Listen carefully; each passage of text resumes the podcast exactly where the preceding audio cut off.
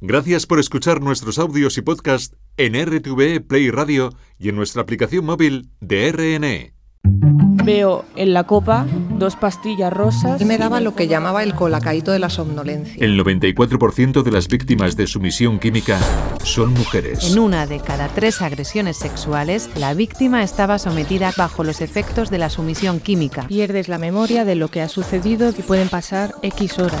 Somos Insumisas, un podcast sobre la sumisión química como forma de agresión sexual. que lo primero que se tiene que hacer es romper el silencio. En mi casa, en mi cama, es que puede ser de mil maneras. Somos Insumisas. Estreno del podcast este jueves en RTV Play Radio y en las principales plataformas de Ya No audio. quiero estar triste.